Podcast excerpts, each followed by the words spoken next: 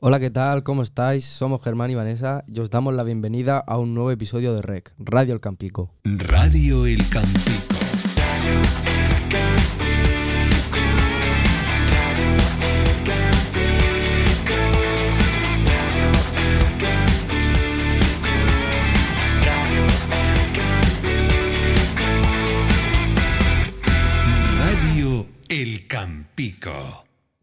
Así es, hola a todos. Seguimos con un nuevo episodio de REC y para ello hoy contamos con un invitado muy especial, ¿verdad Germán?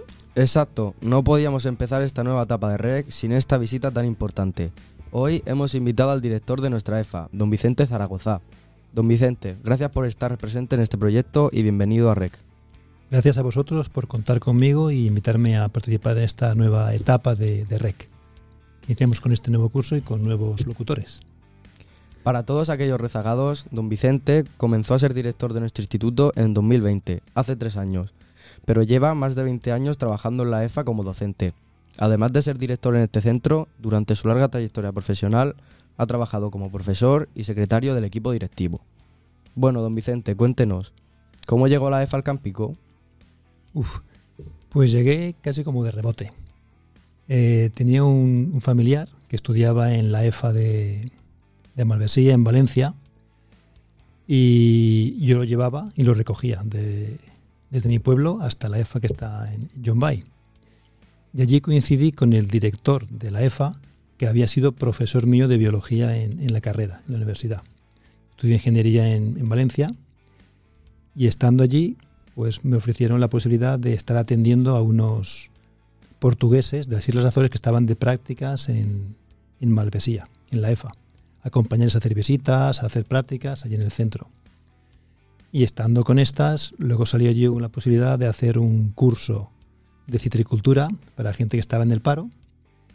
Y estando el curso y acabando el curso de el cursillo de, citricultura, se vio la posibilidad de que había un profesor, una vacante aquí en Jacarilla, de profesor, y me vine para acá, con el que entonces era director de aquí, don Joaquín, y me, traje, me trajo aquí y aquí me quedé.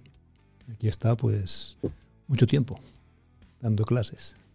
¿Cuáles son sus mejores recuerdos en este centro?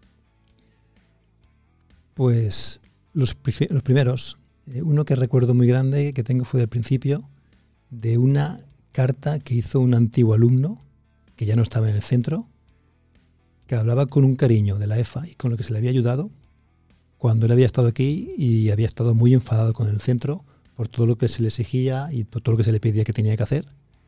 Entonces aquí vivían, se hacían la cama, tenían que limpiar las habitaciones, limpiar los, los patios, fregar, poner la mesa, quitar la mesa, que eso ahora ya no, aquí ya no lo hacéis, ahora ya estáis viviendo como señoritos. pues eso me acuerdo, esa carta me acuerdo muy bien. Y después, eh, como vivíamos aquí, trabajamos en la alternancia, estamos un periodo aquí en el centro, internos, durmiendo, y otro trabajando en la empresa familiar o en alguna empresa de algún conocido.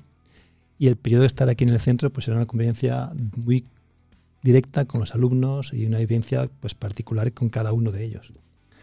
Y hacíamos deporte, teníamos tertulias con, con gente conocida de la EFA que vienen aquí y explicaban las cosas.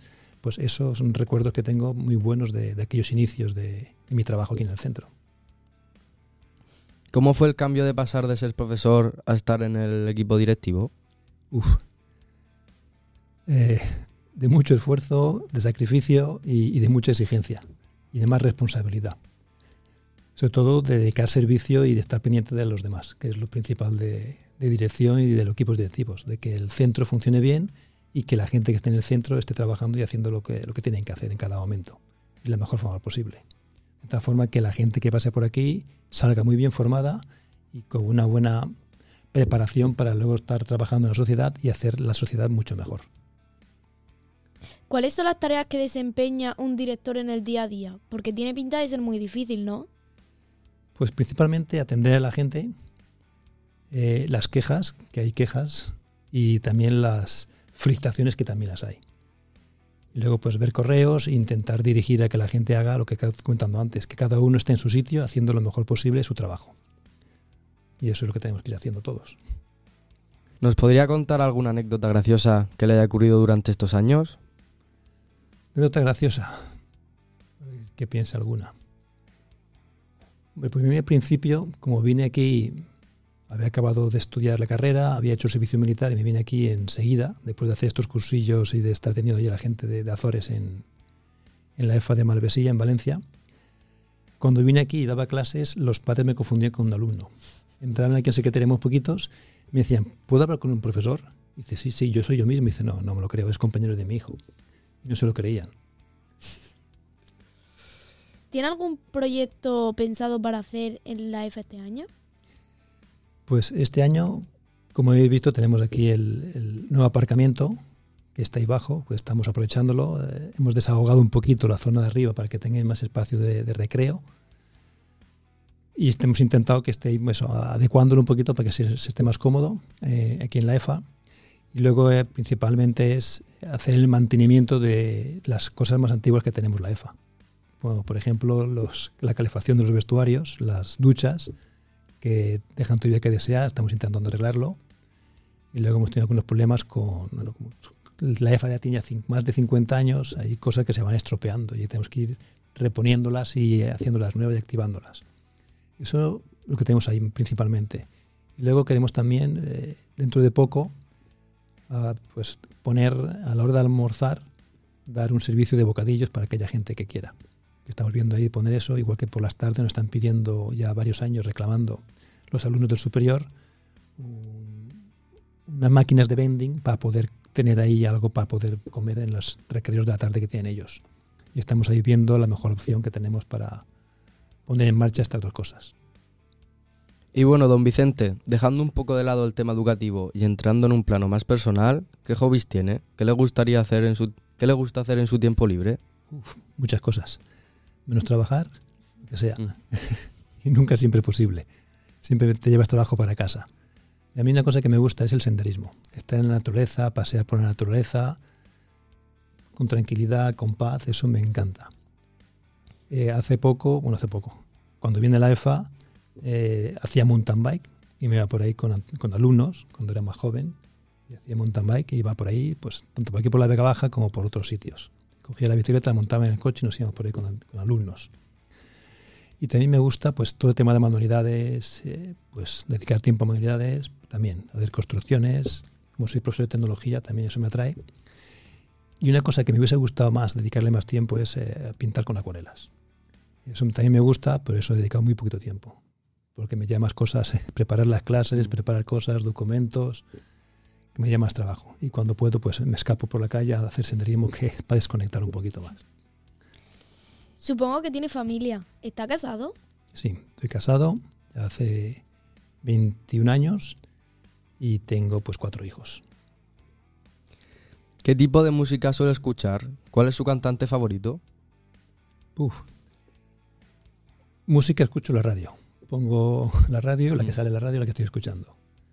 Cuando yo he ido a buscar, tampoco es que he sido muy de buscar mucha música, pero yo recuerdo pues cuando era más joven, eh, pues nombres como Duncan Du, Mecano, pues eso lo ponía. Mocedades, que se podían cantar en el coche, ponía si ibas cantándola en español. Y luego pues recuerdo de cuando era más joven con mi padre que ponía esas unas cintas, unas cintas muy grandes, que eran unos cassettes grandes que tenían mucha música, y recuerdo que mi padre siempre ponía a Glenn Miller, que era un trompetista de los años, pues, del principio del siglo, 1900. Y eso también me gustaba. Igual que de vez en cuando también escucho algo de música clásica, porque recuerdo cuando estaba estudiando en la universidad y tenía que hacer algún trabajo de dibujo técnico o alguna cosa, me ponía música clásica y tranquilamente dedicaba tiempo con la música clásica. Pero últimamente la radio es lo que suele la radio. Esto es todo, don Vicente. Gracias por acompañarnos en este, en este nuevo programa de REC. Nos vemos por los pasillos. Buenas tardes. Por los pasillos y por la clase, pero no haga falta, tenemos por aquí. Muchas gracias por estar aquí con vosotros un rato. Y hasta aquí el programa de hoy. Muchas gracias a todos por escucharnos. Recuerda que tienes disponible todos los episodios en Spotify y todos los demás agregadores. Nos escuchamos pronto.